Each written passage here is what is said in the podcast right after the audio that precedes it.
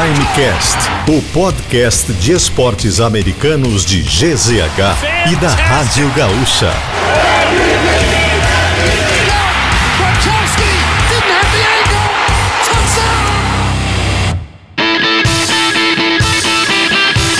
Fala pessoal, mais uma edição do Primecast, o podcast de esportes americanos de GZH da Rádio Gaúcha.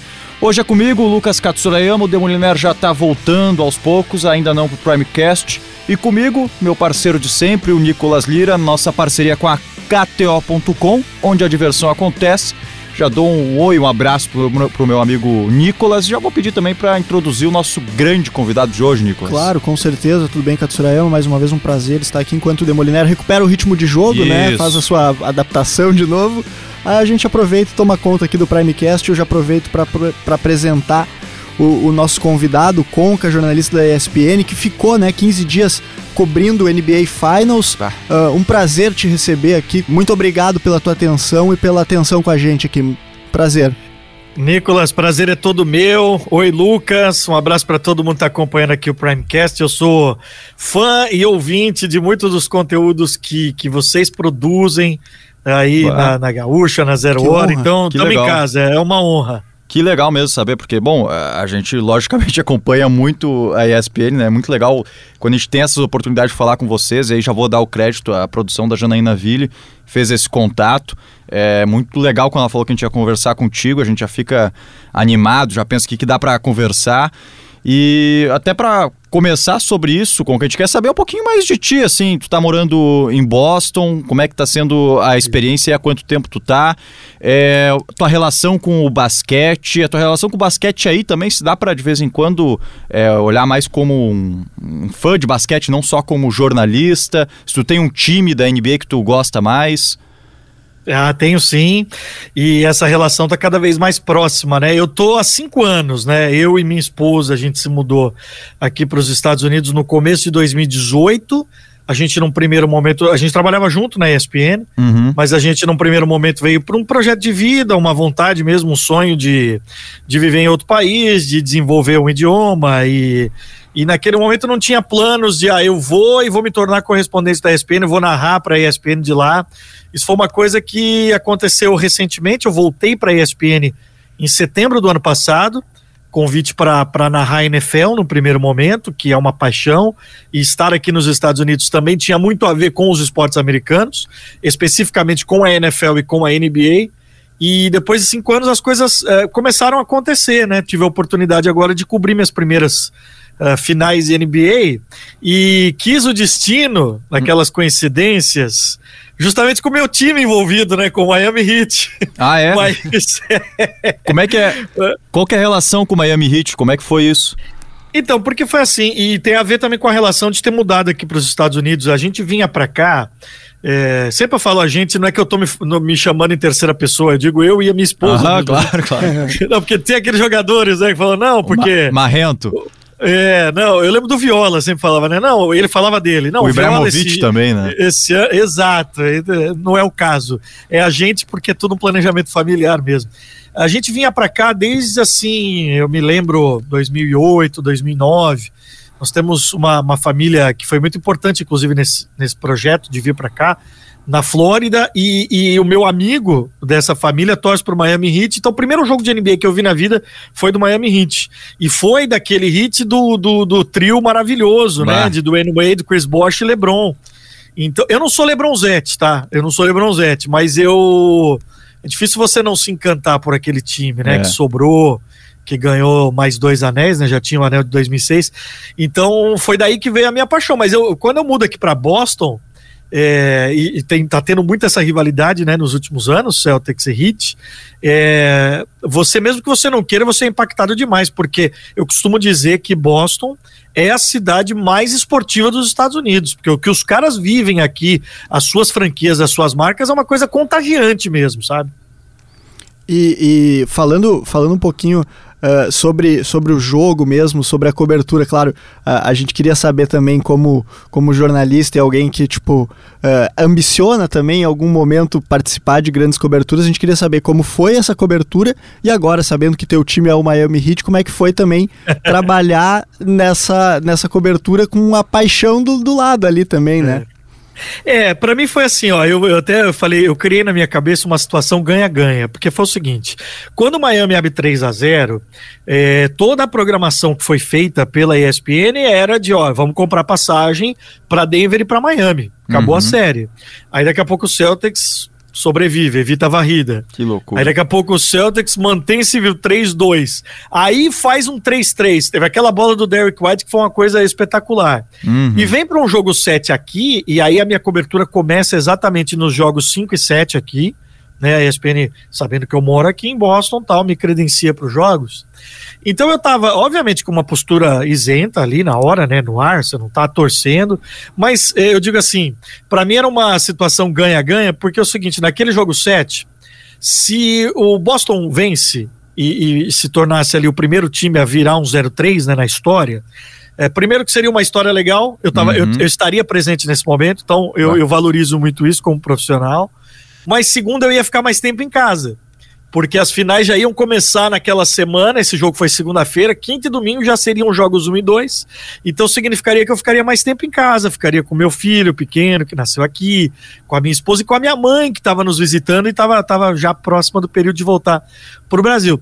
Se desse Miami Heat como deu, eu ia ficar feliz porque, poxa, meu time voltou às finais, que legal, vou ter a oportunidade né, de, de estar ao lado do, do time que eu aprendi a gostar de NBA por causa. Então acabou que eu ganhei dos dois lados. Eu não fiquei chateado eu fiquei chateado, claro, de ficar um pouco mais longe de casa, mas eu fiquei feliz porque eu ia estar cobrindo o Miami Heat. Cara, eu, eu só imagino isso. E, tipo, eu como fã de basquete, claro que a gente também acaba cobrindo aqui, fazendo um Primecast, eu já ia achar espetacular essa, essa virada do Celtics só por presenciar, por imaginar uma virada única na história de um 3 a 0 4-3. É, imagina cobrindo em loco, isso aí seria incrível, né? Para botar no currículo isso aí de, de tão especial. E, e, é tão maluco, porque assim, desculpa até te interromper, Não, mas assim, no, a, a diferença dos jogos 5 e 7, elas foram gritantes. No jogo 5, é, eu estava na quadra antes do jogo, fazendo o ESPN League de lá, e o Ari Aguiar, que apresenta, falou: Como é que tá o ambiente? Falei, cara, Ari, eu nunca vi o Tid Garden silencioso. E tá silencioso. Hum. Do lado de fora, os caras estavam meio assim, esperando que ia acabar, que ia, que ia ser a derrota. Aí acontece aquilo: eles ganham o jogo 5, depois ganham o jogo 6 daquele jeito, com aquela bola. O jogo 7 estava uma insanidade. Bah. Tava uma insanidade. Eles estavam de fato acreditando, porque é, o jeito que acabou o jogo 6. Só que aí, por isso que, é, que, eu, que o basquete é apaixonante, né? O esporte, mas o basquete tem essa coisa. Quem esperava? O Miami dominou o jogo 7, cara. O Miami uhum. não teve sustos no jogo 7. Tem a torção no tornozelo do Tatum no começo do jogo, que isso talvez fosse diferente se ele tivesse 100%. Mas o Miami dominou, como não tinha dominado os três jogos anteriores. Exatamente. O, o Miami foi levando até o último período tranquilo, com vantagem boa. Tanto que eu deixo para fazer o meu check-in, porque se o Miami ganhasse como ganhou, no dia seguinte, às seis da manhã, era o meu voo para Denver. Caraca. Só que eu, sabendo que o basquete, dois minutos é uma vida, né? Você pode mudar tudo. Você tem o um run aí de 12, 13 pontos e aí o time vira. Falei, cara, eu não vou fazer check-in porque eu não acredito. De repente o Boston vai renascer. Eu esperei até o limite. Aí os caras estavam do meu lado da ESPN da Austrália. O cara falou: Não, agora você pode fazer o check-in. Eu tinha contado para eles. Né? Pode fazer o check-in, porque ó, os técnicos vão começar a rodar banco. Acabou. O Miami é o campeão do leste. Falei: Bom, então tá bom. Então agora a gente já sabe o que vai acontecer. Cara, que loucura, que Espetacular. E, e, eu ia te perguntar uh, justamente sobre o, o, clima na cidade mesmo, assim, né? Porque como tu falou, uh, parecia que ia fácil uh, para uma vitória de Miami, aí o cenário foi, foi se modificando, né? E, e, e como tu falou, uh, Boston é uma cidade que respira o esporte, né? Semana passada eu estava até passando os canais ali, eu, eu não entendo nada de beisebol, por exemplo, mas claro, uh, quando o Red Sox joga em casa e era o jogo contra o Yankees, claro, a gente vai parar para dar uma olhadinha uhum. ali, uma coisa, né? Não, não, como falei, não entendo nada de beisebol, mas realmente eu vi o pré-jogo ali, o pessoal indo pro para o estádio, né? Uma cidade que respira isso. Como é que foi o clima, a atmosfera em Boston uh, no meio dessas finais? Aí um cenário que parecia impossível, daqui a pouco virou uh, quase viável de novo. Como é que foi esse clima assim nos dias das finais? Para falar a verdade, isso é uma percepção minha, não é longe de ser verdade absoluta. Eu acho que a torcida estava muito machucada com esse time do Celtics por conta da derrota, desde a derrota nas finais do ano passado. Porque, assim, friamente falando, o Golden State Warriors era mais time. É, e o Golden State Warriors ganha em seis aquela final. Mas ficou um pouco de decepção com o Jason Tatum tem uma relação, porque ao mesmo tempo que ele é o principal jogador, e ele foi durante muito tempo um prospecto de alguém que você fala, pô, esse cara vai ser muito grande, ele em finais ainda não está entregando em playoffs o que ele entrega em temporada regular. Esse ano ele fez jogos, ele terminou a temporada regular com média de 30 pontos, o que é um, absolutamente um recorde. Então a cobrança é muito grande em cima dele, mas eu, sei, eu sinto desde as finais, porque ele jogou mal as finais contra o Golden State Warriors. Diziam também que ele estava com uma limitação física. Então tinha essa coisa, porque o cara, o amadurecimento, o que, que o Lebron é o, o que é o Lebron hoje, além do talento? Porque ele administra bem o físico, o corpo. Ele sabe cuidar. E o Jason Tatum arrebenta na temporada regular, ele chega nas finais e o gás acaba. Isso é uma coisa que acho que vai vir com o amadurecimento, porque é um cara de 25 anos. Só que a cidade olha para ele como se ele já fosse o Lebron LeBron James. E se você olhar o próprio LeBron, o Stephen Curry, o Michael Jordan, ninguém ganhou título antes de fazer 28 anos ou 27 anos, se eu não me engano. Uhum. Então tá bom, ele tá no processo. Mas voltando à tua pergunta, eu acho assim, é, então não é que eles estavam totalmente confiantes. Aí eles tomam 3 a 0 para passar de Filadélfia já foi uma coisa, né, já teve que ser épico, já teve que ser um jogo 7 e tal. Aí quando pega o Miami e toma 3 a 0, acabou. Por isso que eu te falei que o jogo 5, eu nunca tinha visto o TD Garden silencioso antes de um jogo. Só que aí recupera com o jogo 6, com o jeito que foi. Só que chega no jogo 7 joga muito mal. Então o que o Boston tá fazendo agora nesse mercado, né, é, é justamente, me parece, uma reconstrução. Acabou de mandar embora o Marcus Smart, que era o líder do time. Mas acho isso muito simbólico, acho que tem a ver mesmo com uma coisa de precisamos mexer, mexer alguma coisa aqui e, e acabou caindo no Smart. É, isso a gente já tinha até. Estava é, na nossa lista de pautas que a gente queria entrar contigo e daí faz o gancho perfeito. É, essa troca, né, que foi, acho que foi ontem que é, o, foi. Marcos foi. É, foi na quarta-feira, a gente está gravando o episódio na quinta.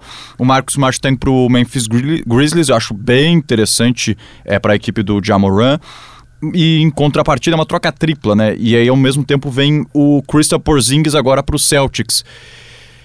Esse jogador eu tenho muita dúvida, Conca, e aí é, a gente pode lembrar desse início de carreira dele no Knicks que foi uma grande sensação e até quando ele é draftado é, tem uma expectativa muito ruim em cima dele, de que o Knicks teria feito uma péssima escolha e ele dá a volta por cima. Ele tem uma lesão bem séria, eu acho que é a terceira ou quarta temporada dele. Depois ele passa pelo Mavericks, é, eu lembro agora estava no Wizards. Eu acho que teve algum tempo que ele jogou, a, a impressão que eu tenho, acho que ele foi muito deslocado para dentro do garrafão, ele virou algum momento um pivôzão e eu acho que tiraram um pouco do que, que ele tinha de melhor, que era ficar um pouco mais afastado, jogar como um ala pivô. É a sensação que eu tenho de que onde é que ele foi apagado um pouco por Zingis.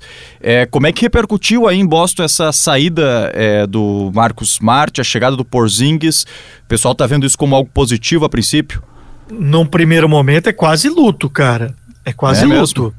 É, porque o Marcos Smart, ele é um líder.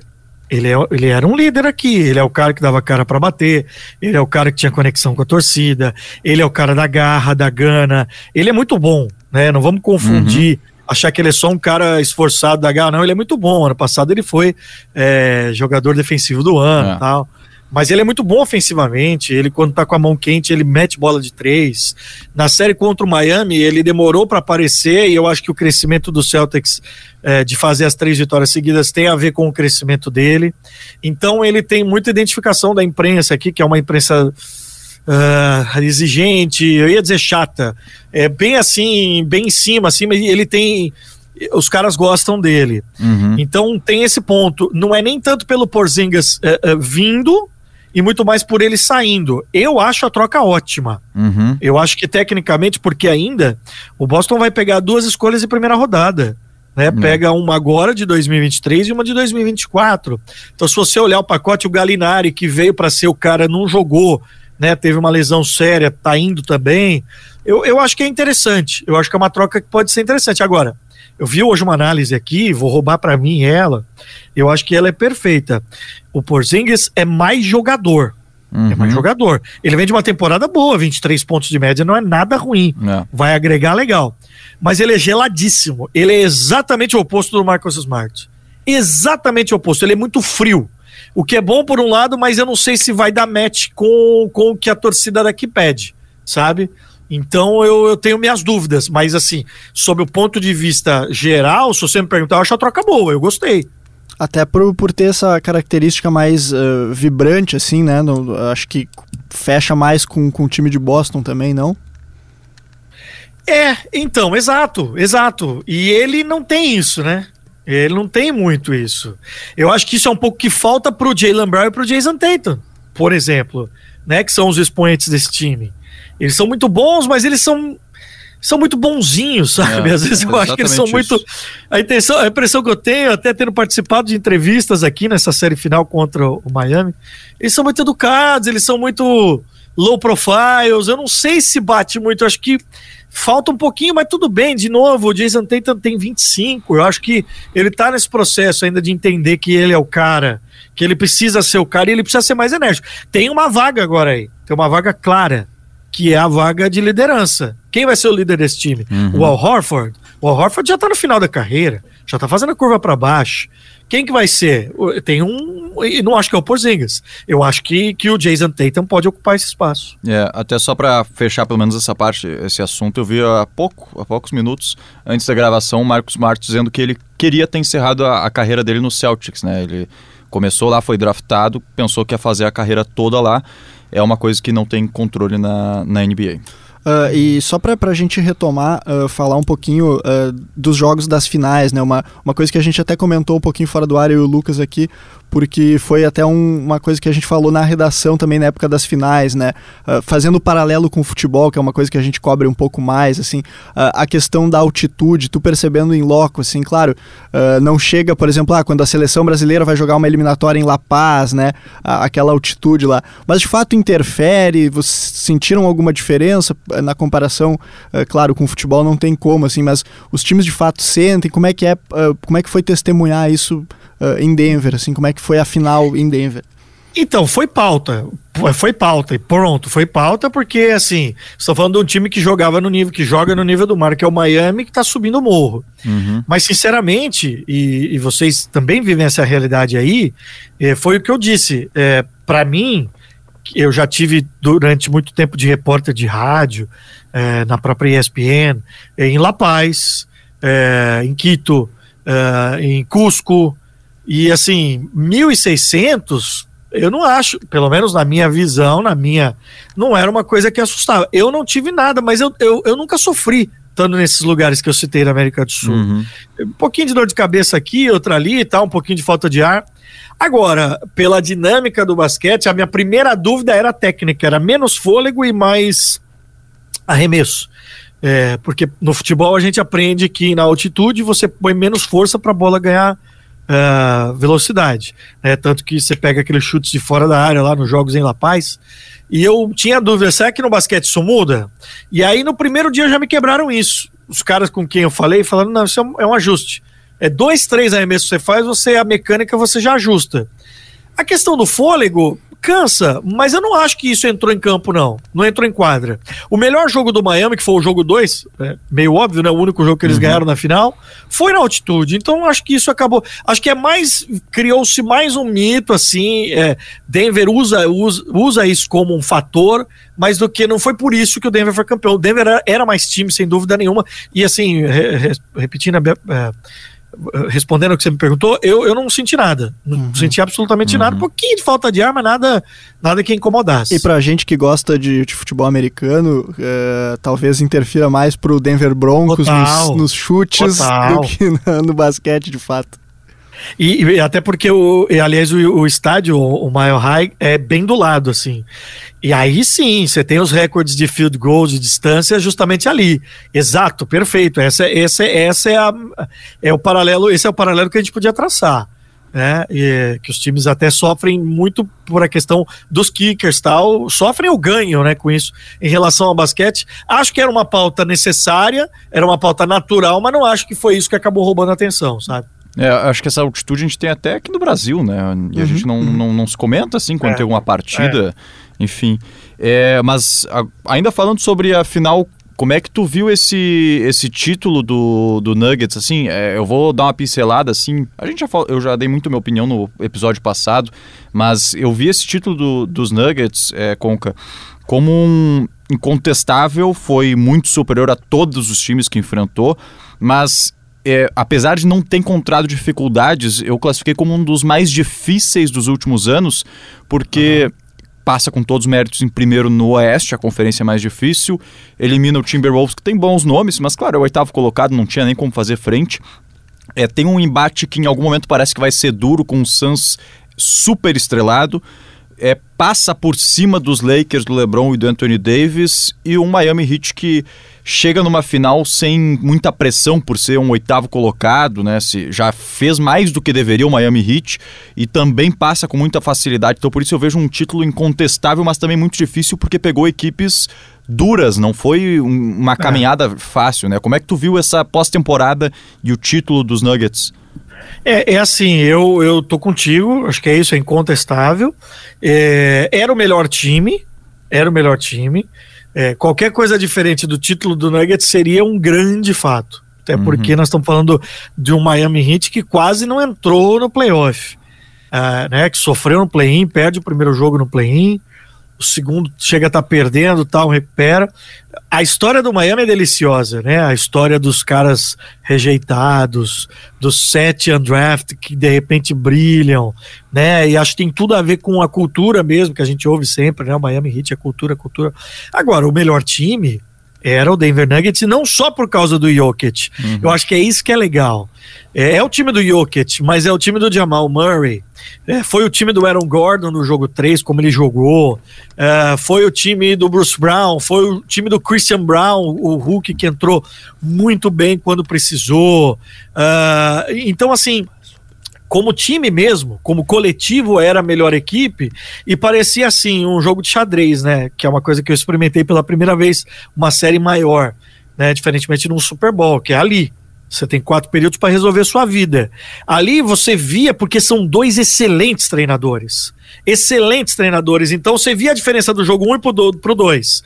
Pô, legal. O, o, de repente o Spolster conseguiu, uh, entre aspas, anular o fator Jokic entre aspas mesmo, porque ele marcou 41 pontos, mas ao mesmo tempo ele parou de ser o Jokic distribuidor de bola. Ah, tá bom. Aí o, o, o, Jamal Murray joga demais. Aí no jogo 3, não, ele conseguiu parar um pouco essa parceria, aí vem o Aaron Gordon. Então, assim, era o melhor time. E tem um detalhe só que você estava falando do caminho nos playoffs uhum. do Oeste. Se você olha o, os duelos com o Lakers e diz assim: o, o Nuggets atropelou o Lakers. Verdade, varreu, tá lá, tá na história. Mas foram quatro jogos duríssimos. Exatamente. Quatro jogos duríssimos. Não, o resultado não diz o que a gente viu dentro de quadra. Exatamente. Né? Talvez, acho que é o jogo 2 que tem uma, um placar um pouco maior. Se eu não me engano, é o jogo 2, agora não lembro de cabeça. É. Mas é, é. quase todos são pegados até o fim. Então, é um 4 a 0 que vai ficar pra história. Quem olhar, bah, esse, esse Nuggets amassou o Lakers, mas foi, foi parelho, querendo ou não, né? É, Sem dúvida. E, e, o que o Jokic tá fazendo é coisa de outro mundo, assim. É tranquilamente uma das melhores pós-temporadas temporadas individualmente, né? É, é, ele bateu todos os recordes, ele foi de fato aquilo que se esperava, era o que faltava dele, né? né? Um cara que já vinha dois anos como MVP da temporada regular, poderia ter sido três vezes. Acho que não deram esse ano.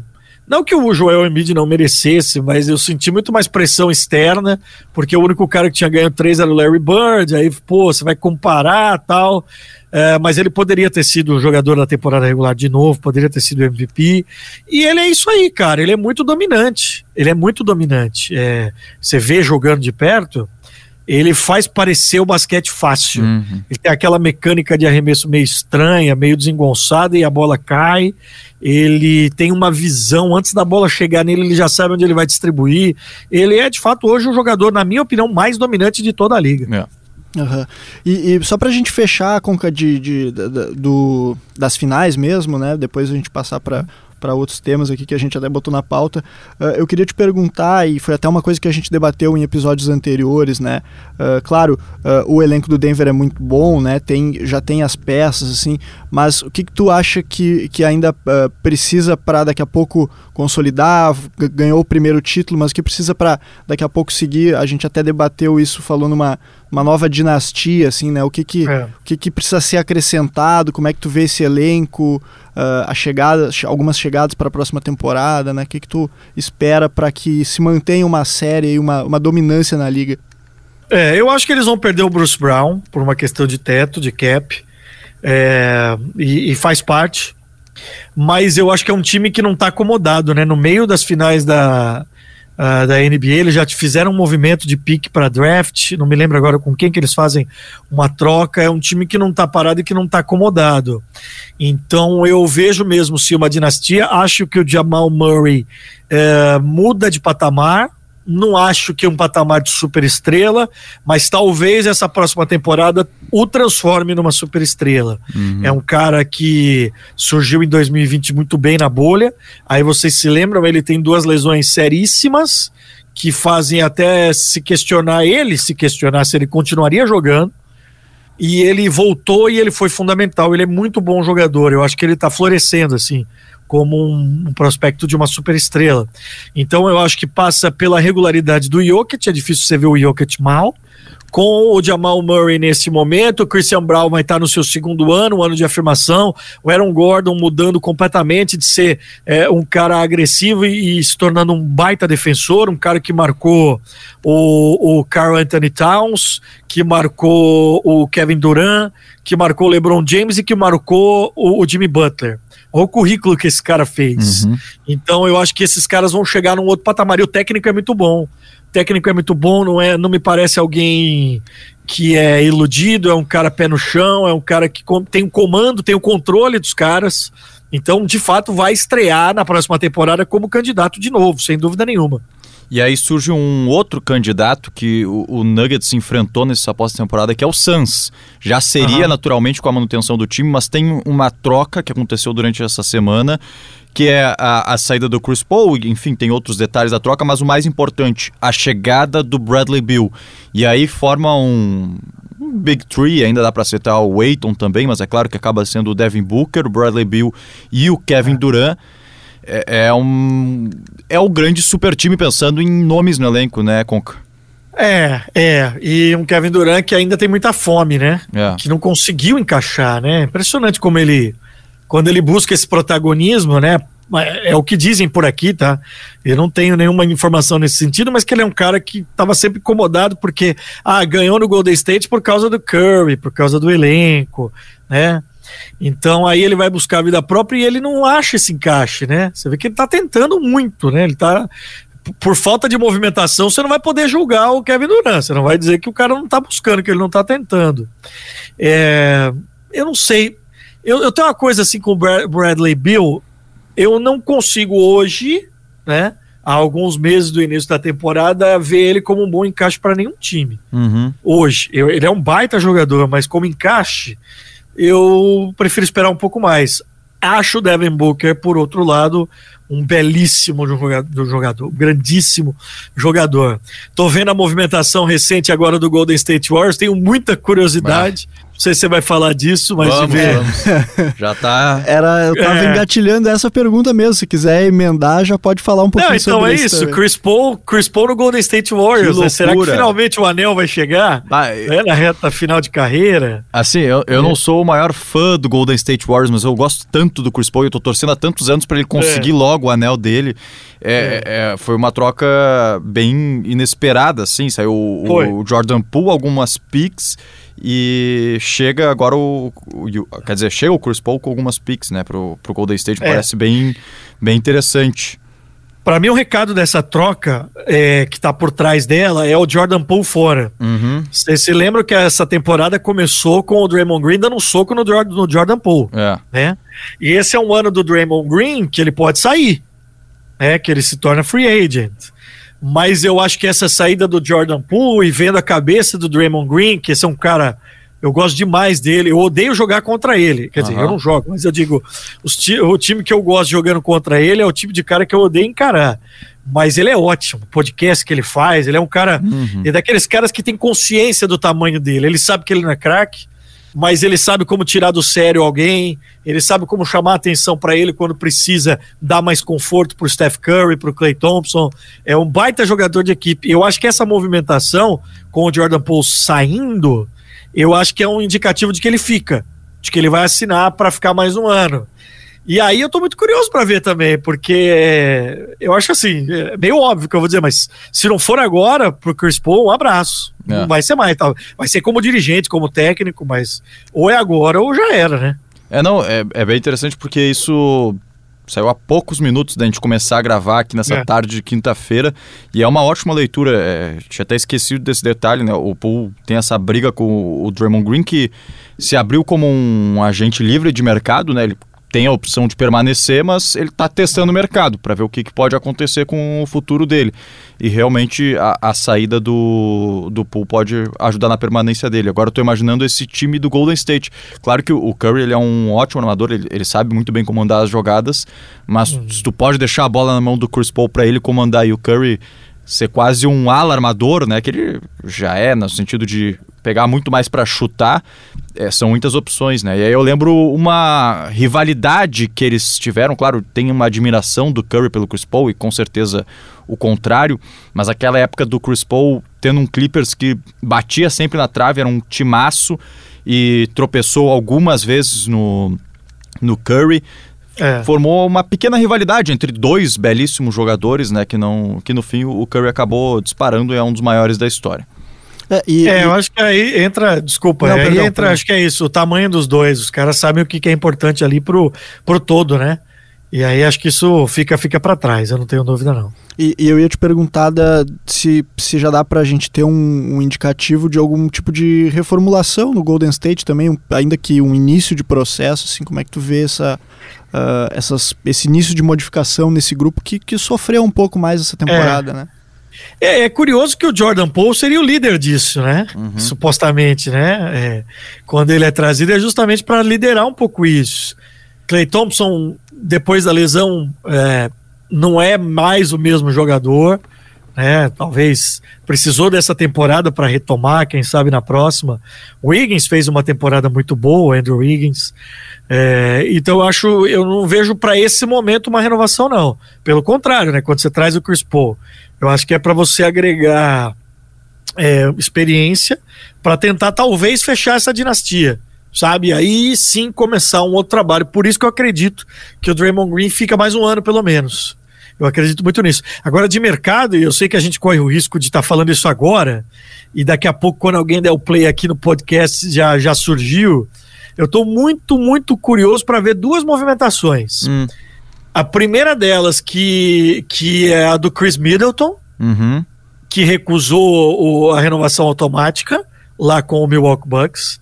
Esse cara é fundamental pro Yannis, é fundamental para os Bucks. E de repente vai experimentar mercado ou vai assinar mesmo com o próprio Bucks. Pode ser isso. Mas esse é um cara interessantíssimo, interessantíssimo. E com o torcedor do Hit, já que a gente começou o podcast falando da minha paixão, hum. é, é, a expectativa pelo Lillard. Né? Que, que já declarou que, que viria para Costa Leste ou para o Brooklyn ou para ou pro, pro Miami Heat. O, o Pat Riley, né, o presidente do Heat, falou que está com sede de novo que gostou de sentir o gostinho ali de, de, de, um possível título e que vai ser um mercado interessante. Nele, o torcedor do Heat confia demais.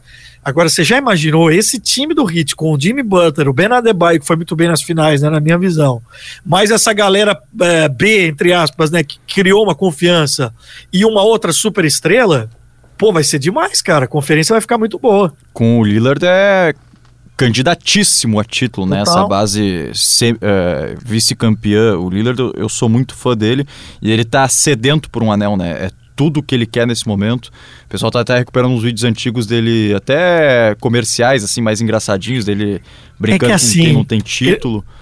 É que assim, não conta para ninguém, eu vou falar baixo porque a gente não sabe como é que funciona a vida. Amanhã eu tô lá e aí vamos recuperar essa gravação. Ah.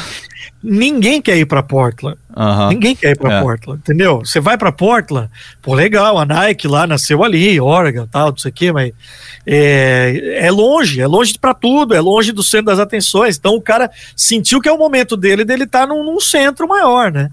E, agora, é muito engraçado porque ao mesmo tempo que se alimenta uma especulação de que ele pode deixar o Portland, o Portland faz uma movimentação dizendo que vai tentar trazer o Ben Adebayo, uhum. que vai vir quente no mercado. Tá, tá certo, tem que ser agressivo mesmo, né? Tem que querer isso. E a gente já vai falar sobre draft também, o Portland que tem a pick de número 3, né? Tem uma grande expectativa se vai trocar ou não. Acho que a situação de momento é não trocar e utilizar realmente. É. É, a gente já vai falar sobre o draft. Mas uh, antes da gente falar um pouquinho, e até para a gente encerrar um pouquinho essa, essa questão de, de, de mercado de transferências, pular para uma outra que, que a gente até comentou e a gente pretende fazer um, um episódio especial falando uhum. uh, só sobre isso. Queria que tu falasse um pouquinho sobre uh, essa punição ao Jamoran, né? E, e também sobre o, o, comportamento dele, né? A gente sabe que é um grande jogador, é um jogador fundamental, mas que fora da quadra acaba tendo um comportamento que atrapalha muito, né? E é. comportamento totalmente inadequado, que não, não combina com o jogador do tamanho dele, né? É. Eu acho a suspensão pesada, mas não me surpreende, porque é, não é a primeira vez. Ele, ele teve uma conversa com o Adam Silver, assim, e que era uma conversa meio que definitiva. E, e aí vai lá e faz de novo, né? Cara, é um desperdício tão grande, né? É um desperdício tão grande de talento porque ele tem o quê? Ele tem a atenção da mídia, ele é um baita jogador. Eu acho que, inclusive, essa maluquice dele, entre aspas, tem a ver com o jeito que ele atua na quadra, uhum. e é uhum. legal. Só que ele não tem ninguém que controle. Aí vem muito de, de educação, de formação. Né? É difícil dizer, julgar, né? Da onde o cara veio, de como veio. Num primeiro momento, o que eu penso é assim, ó. É, ele precisa de novos ares, e esses novos ares talvez seja, inclusive, em outro time. Uhum. O torcedor do Memphis agora vai ficar feliz pra caramba comigo, mas não é. Eu acho que talvez é, é mudar mesmo, é ter alguém por trás para colocar a cabeça do cara no lugar, porque talento ele tem demais. Olha só que maluquice. Talvez o Marcos Smart seja esse mentor que ele precise. É verdade. Seja esse tutor. Porque ele é um belíssimo jogador. Eu não acho a suspensão, não, é, não me surpreende, porque é, como eu falei, não é a primeira vez. E a NBA se preocupa muito com a sua imagem, né? Com a formação. A NBA hoje ela é muito mais que uma liga de um esporte, né? Ela, hoje ela dita moda, ela dita tendência na roupa que os caras usam, é, no jeito de ser, no jeito de postar coisas nas redes sociais. Então, assim, não adianta, ele tá dando um mau exemplo. Então, a, a, a punição precisa ser exemplar, né? É, é. E acho que tem alguma possibilidade disso, daqui a pouco ele deixar o Memphis, né? Não, não tem sido tão especulado assim, mas é, é um, um cenário meio delicado, assim. A gente tem que ver como é que vai ficar, pelo menos para esse início de temporada, ele perde 25 25, jogos, né, cara? É um, é um, que, um quarto do, da temporada, é, quase. Exatamente. É, para encaminhando a reta final, só lembrando que a KTO.com é o lugar certo para você se divertir com as probabilidades. Dê o seu palpite e descubra novas maneiras de torcer. Aqui é o lugar certo para você dar ainda mais emoção para qualquer jogo. E são diversas opções de esportes. É só acessar KTO.com, fazer o cadastro e começar a curtir. É a sua chance de mostrar quem é o craque das probabilidades. Vem para onde a diversão acontece, vem para KTO.com.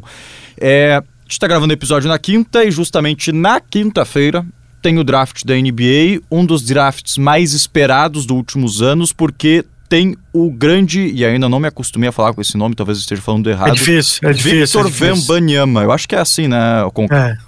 É, eu, eu tô, tô na sua, é, porque assim, é, foi é a mesma dificuldade, apesar do, do, do italiano, né, do cobancheiro, né, é. com banqueiro, né, banqueiro, banqueiro, bancheiro, né, que foi o um do ano passado. Mas é, o Embayama, acho que é isso aí, é, nessa linha. Ele, os Spurs têm a, a primeira escolha do draft e é óbvio que vai ser ele, é, todo mundo trata como o maior prospect de draft desde LeBron James.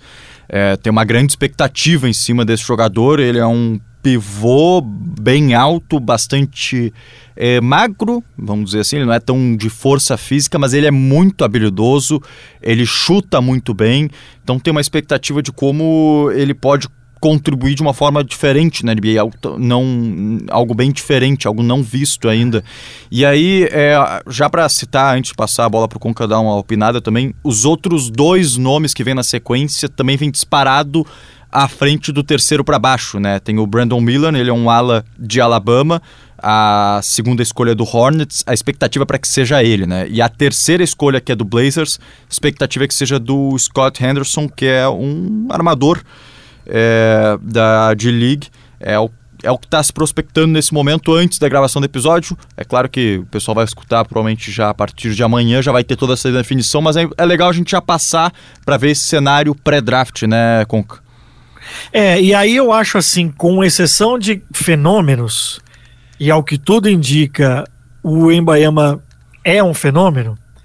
É, aliás, eu estou falando o Embayama, o Embanyama, né? Tem esse N. É, eu acho que assim, você acaba descobrindo coisas melhores com o tempo e com a maturação. É, uhum. É, assim como em outros esportes, isso acontece muito aqui nos esportes americanos. Eu acho assim, como os eventos são muito marcantes, então quando termina a, a temporada, você sabe que o próximo grande evento é o draft. Eu acho que a atenção que se dá ela é tão grande que ela atrapalha em muitos momentos. Uhum.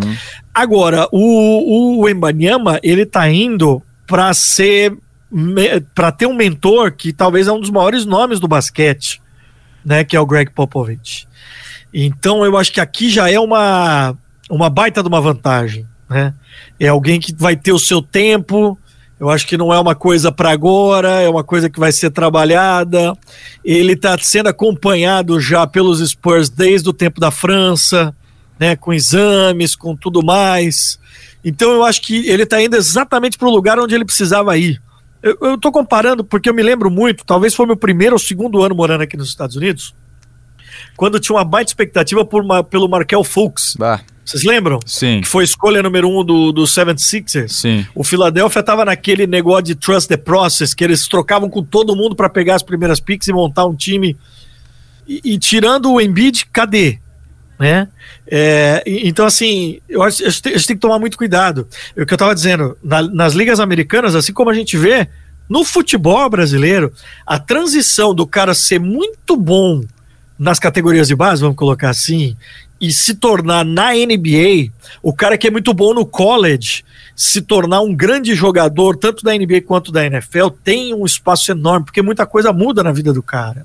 Então eu fico sempre com o pé atrás. Não acho que é o caso do Embanyama. Eu acho que ele tem, é, ele já tem experiência, né, no sentido de atuar na Europa, e eu repito, eu acho que ele vai para o lugar certo, para uma estrutura de uma franquia que vai saber trabalhar muito bem ele. Como trabalhou Tim Duncan, por exemplo, no passado. Uhum. Uh, e Conca, já para a gente encaminhar para o final, eu de minha parte vou, já vou te agradecer uh, a tua participação aqui no Primecast. E eu tenho mais uma pergunta, que daí eu vou fugir um pouquinho do basquete, que eu vi que até foi, foi tema de postagem tua nas, nas redes sociais.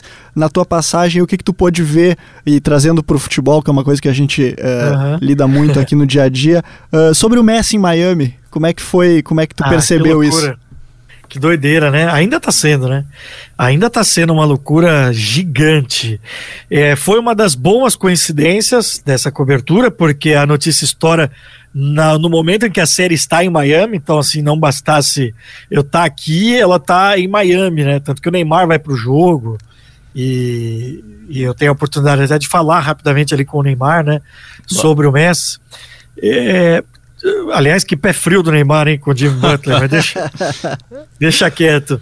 É, eu, veja, eu, eu já vim acompanhando, assim, até, aliás, fazer uma propaganda aqui pra galera, né? Eu tenho um canal no YouTube que é Prato Feito do Conca. Boa.